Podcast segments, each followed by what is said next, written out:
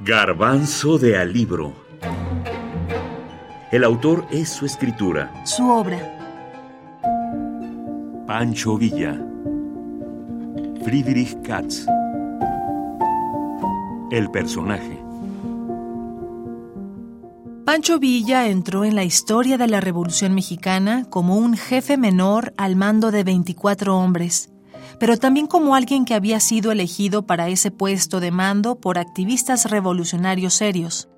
Nadie sospechaba el papel que estaría llamado a desempeñar. No hay duda de que Villa nació el 5 de junio de 1878, como Doroteo Arango, en el rancho de la Coyotada, perteneciente a la hacienda de la familia López Negrete en Durango. En su autobiografía se identifica a sí mismo como aparcero, en otro relato se le describe como joven emprendedor, vendiendo y comprando mercancías.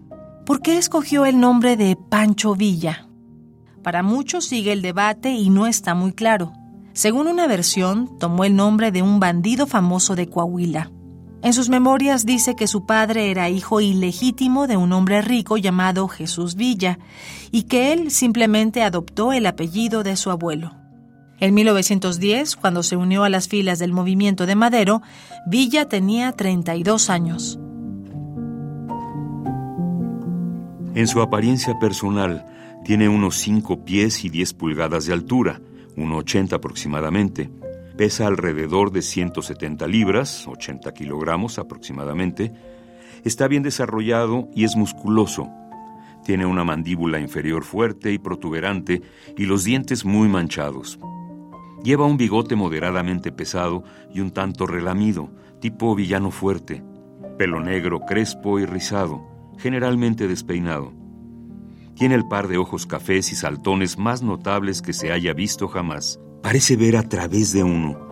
Habla con ellos y todas sus expresiones son primero enunciadas y dominadas por ellos, y cuando está encolerizado o trata de enfatizar algún punto en particular, parecen arder, y disparan rayos y centellas entre los párpados de trazo grueso, estrecho y casi cerrados. Es un jinete notable. Se siente en el caballo con la facilidad y la gracia de un vaquero. Cabalga erguido y con las piernas tiesas al estilo mexicano y solo usa silla mexicana. Adora a su caballo. A menudo ha cabalgado más de 100 millas en 24 horas. Presume que generalmente se encuentra al amanecer más lejos de lo que sus perseguidores calculan. Informe de la Inteligencia Militar de Estados Unidos. Sí, yo estaría de acuerdo con, con Frederick Katz, definitivamente, ¿verdad? Eh, eh, Pancho Villa es un personaje multifacético, tiene varias facetas en su personalidad. Sí puede matar a cualquiera por quítame acá estas páginas, estas, estas pajas, perdón, pero también es un personaje justiciero, pero también es un personaje sensible y, por ejemplo, se le recuerda porque tenía mucho amor por los niños.